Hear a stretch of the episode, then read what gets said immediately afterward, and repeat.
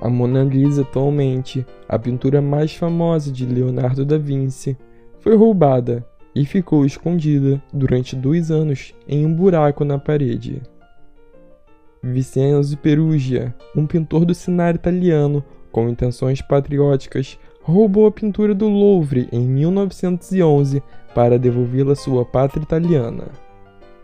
Mais tarde, ao tentar vender a Mona Lisa a um negociante de arte, ele foi preso. Por desejo dos nacionalistas italianos, a Mona Lisa entrou em uma turnê de exposição através da Itália, para só então retornar ao Louvre, sempre sorrindo.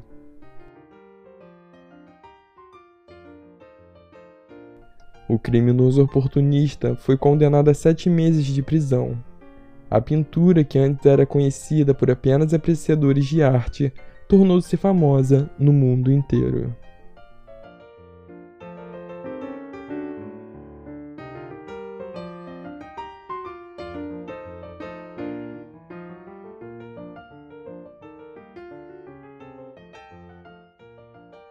Eu sou Marcelo Júnior e este é o Mistérios Literários.